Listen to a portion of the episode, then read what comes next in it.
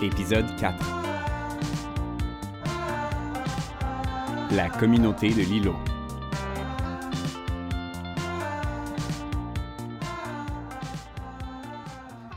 Si les religions ont des hôtels comme lieu de culte où faire leurs grands sacrifices et cérémonies, dans la vingtaine, t'as l'îlot de cuisine. Lieu sacré où toutes les vérités sont dites, où les offrandes, gracieuseté des recettes de trois fois par jour et de la cuisine de Jean-Philippe, sont préparées à l'aide des instruments de cuisine dits bénis, c'est-à-dire ceux qui ne sont pas au lave-vaisselle. Notre îlot à nous, il est blanc, il est beau, et il est au centre du loft, notre QG. Il domine tout. Il voit tout. Devant lui, deux bancs du type bar trendy. L'un des deux est souvent occupé. Guillaume qui se prépare mille et une tisanes, ou Léa qui lit des textes, ou moi qui écris.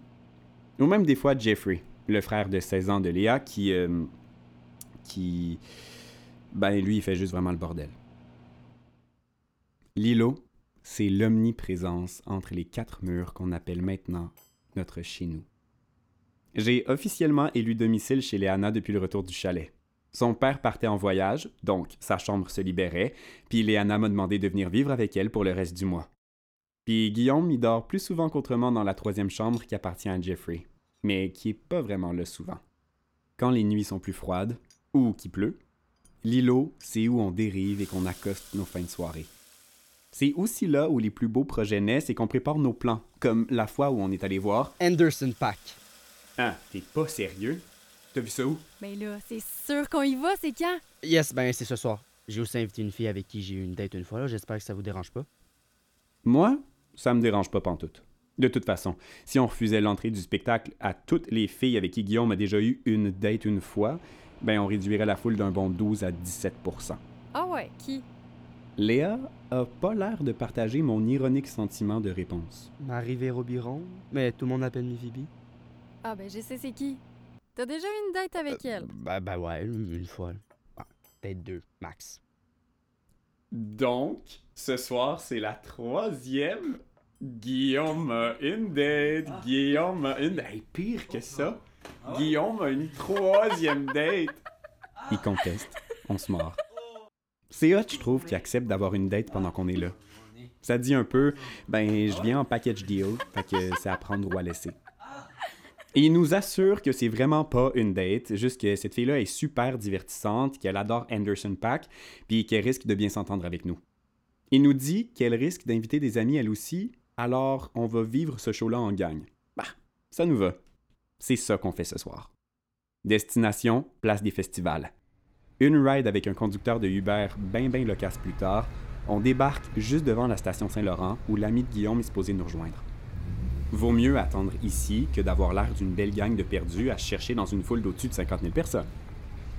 Je m'assois sur un Bixi stationné pour écouter Guillaume nous faire un speech sur le fait qu'on doit pas parler, qu'ils se sont déjà datés, pour pas que ça ramène le sujet sur la table et que ça crée un malaise.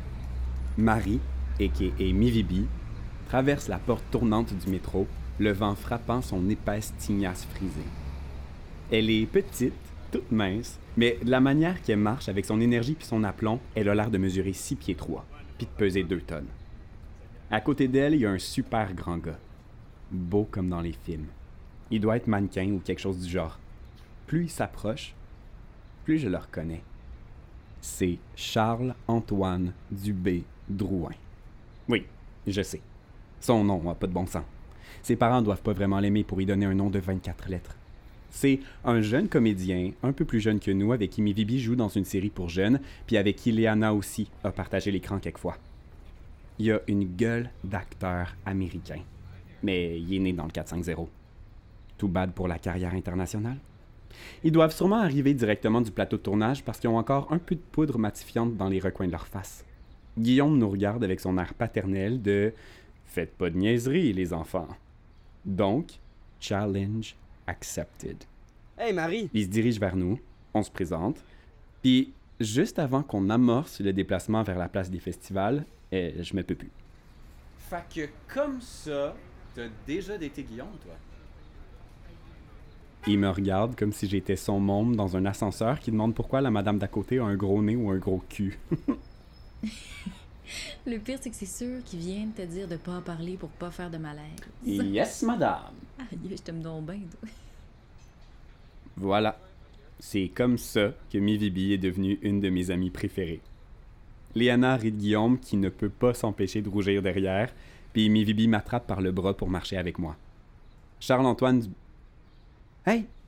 On va l'appeler Charles-Antoine Dubé. Cad, ok? Cad. Alors, Cad s'esclaffe aussi. J'ai punché, je suis fier de ma shot.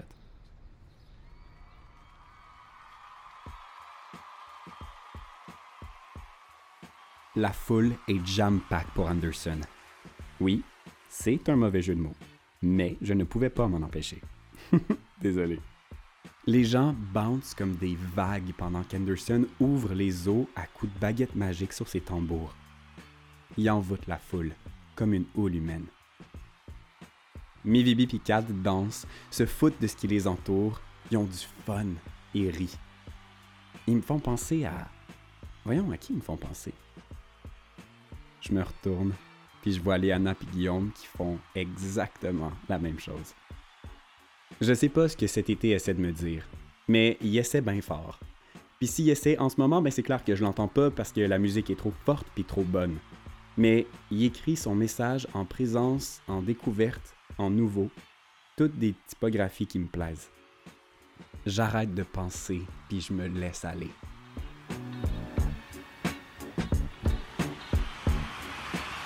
Et on se faufile avant que la marée de gens nous avale et nous recrache dispersés sur les trottoirs de Montréal. Hey, est-ce que ça vous tente que je vous montre un de mes secrets les mieux gardés? Tu peux pas dire non à ça. Ah, qui a peur des hauteurs? Hmm, ça commence bien. Hmm, moi, je tripe vraiment pas.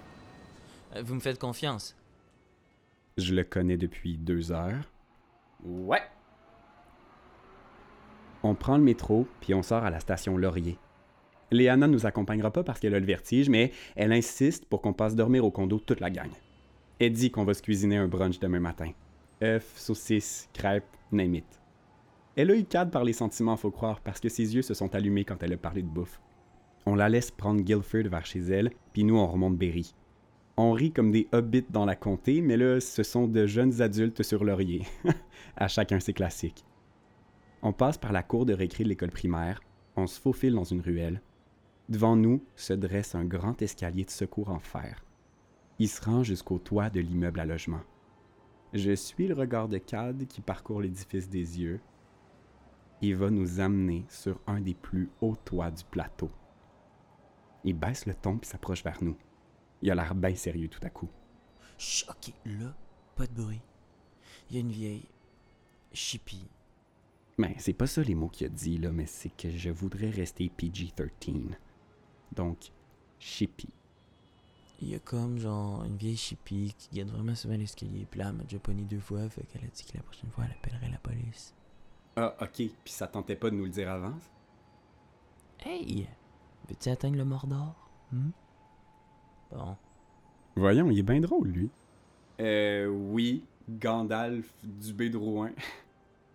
Donc, en haut des marches, il y a une échelle qui mène au toit. La vieille elle a fait mettre une planche de bois dessus. Vous, vous devez vous agripper au haut de la planche puis vous donner une swing pour attraper le dernier barreau de l'échelle puis monter sur le toit. Une fois cette faite, je vous explique la prochaine étape. Ok, parce qu'il y a une autre étape. Comme un gaz, là, on le fait? On se dirige comme des bandits sans aucune crédibilité jusqu'au bas de l'escalier de secours. On regarde aux alentours, puis on commence notre ascension. C'est exactement comme il l'a décrit. L'escalier, l'échelle, la grosse planche de plywood. C'est pas aussi facile que raconté par contre. Elle nous bloque un bon 8 barreaux, sa planche de plywood. Et je sais pas si vous avez déjà essayé de sauter 8 barreaux dans une échelle, mais avec nos tailles de hobbit respectives à Mivibi, Guillaume et moi, c'est beaucoup plus difficile que pour Cad qui fait ça sans même s'étirer. On est sur un toit. C'est déjà ça, mais Cad nous dit que c'est pas le toit. Il nous pointe un mur de briques devant nous, un bon 10 pieds de plus de haut. À ce que je comprends, il faut donc grimper le mur. Il se dirige vers la paroi, prend un élan, saute, s'agrippe, puis l'escalade. Je suis perspicace, mais pas acrobate. Il nous tend la main. Je veux bien croire qu'il veut nous aider, mais il faut quand même l'atteindre, sa main. Guillaume est le premier, il part en flèche, court, saute, réussite. Là, mon orgueil de gars embarque. Si Guillaume le fait, ben moi aussi. Alors j'amorce le même procédé qui mène au même résultat. Pas si mal pour un hobbit. Mivibi se propulse vers le mur. On dirait qu'elle cherche la plateforme 9 et 3 quarts ou, traverser la brique tellement elle court vite. Elle frappe le mur de son pied, bondit, Cad la rattrape puis la hisse vers lui.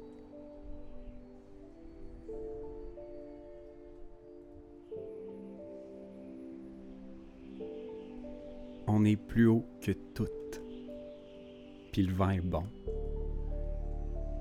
Je resserre le capuchon de mon énorme hoodie rose bonbon. Je me retourne, puis la ville s'offre à nous.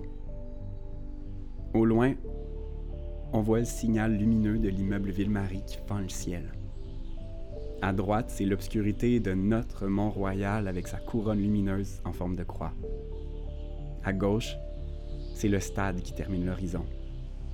Puis derrière, il y a l'église Saint-Denis qui laisse pas la nuit être la nuit, qui l'illumine par la noblesse de sa structure. Montréal. Quand tu te mets belle comme ça, je te ferai l'amour. Il n'y a pas une parcelle de ma vision qui t'appartient pas. Tu prends tout puis tu me laisses rien. Je me dis que si un passant lève les yeux vers nous en ce moment, il verrait probablement juste des ombres dans la nuit. Puis j'aime l'idée d'être un inconnu qui parcourt les toits comme un justicier dans la tête d'un étranger. On est tous sidérés par le moment. Je pensais que le 450 pour CAD, c'était un indicateur de personnalité. Finalement, c'était juste un indicatif régional. Il est frappé lui aussi par l'espèce de poésie qui se dégage d'une ville la nuit. La fourmilière qui reprend son souffle. Puis il a voulu partager ça avec nous ce soir. Je trouve ça franc comme première rencontre. Regarder les fenêtres d'immeubles scintiller comme des étoiles, puis se dire que derrière chaque lumière, il y a une histoire. Mettons, là, vous, vous voulez faire quoi, vous autres, plus tard? Je pensais que plus tard, c'était maintenant. Puis que ces questions-là, on les posait juste quand on avait 12 ans. Ça me frappe que plus tard, c'est demain. Que plus tard, ce sera toujours demain. Moi, ben, j'aimerais être un fin mélange entre euh, Jean-Philippe Barry-Guerrard puis Carrie Bradshaw. Ok, fait que dans le fond, tu veux devenir Sarah Maud Beauchesne. ouais, exactement. Vous autres? Hey, tu sais, j'aime ça jouer, mais je sais pas. Diplomate. Hey, je dis diplomate, je sais pas, je trouve que ça a l'air intéressant. Toujours voulu jouer, et je voudrais toujours jouer. Moi, j'aimerais ça être derrière le Kodak. Ouais. J'ai ma petite business de photographie, là. J'aime vraiment ça. C'est sick. Mais voyons, t'as tellement de succès devant la caméra. Je m'arrête pour me rappeler que ce qu'on a, c'est pas toujours ce qu'on veut. Puis c'est une idée qui va faire son chemin, mais en temps et lieu. On prend une dernière grande bouffée de vent au-dessus des monolithes de ciment. On croque le ciel puis le firmament des fenêtres, puis on redescend. Guillaume, moi, puis ces deux personnes que j'ai l'impression de connaître depuis toujours. Parce qu'à cœur ouvert, on a partagé le ciel de Montréal. On fait le chemin inverse, sur les traces de Léana, jusqu'au Congo.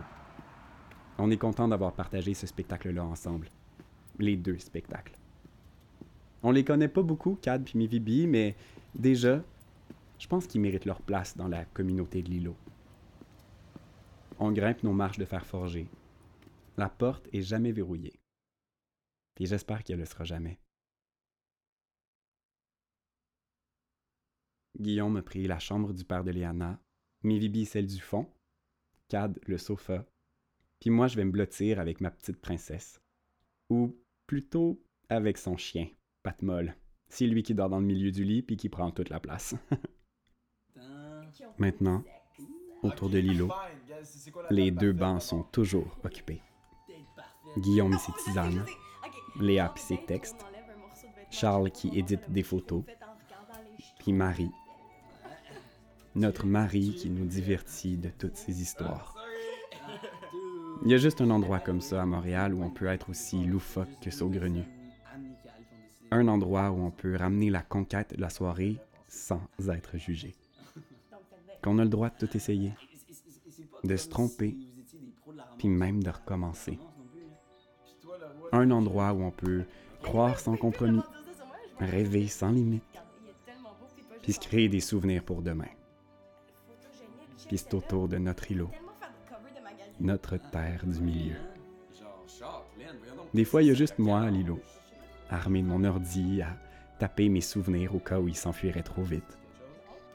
Puis là, Mivibi pousse la porte en disant Et tu m'aiderais-tu? J'ai un self-tape à faire. Je me suis dit qu'il y aurait sûrement quelqu'un ici.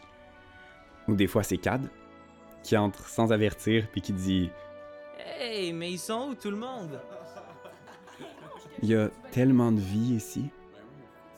Puis c'est tellement précieux. Puis on a la chance de le savoir.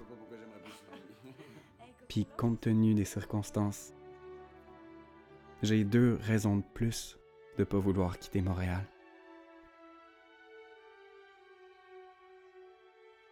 Compte tenu des circonstances, disponible sur SoundCloud, Spotify et Apple Podcast.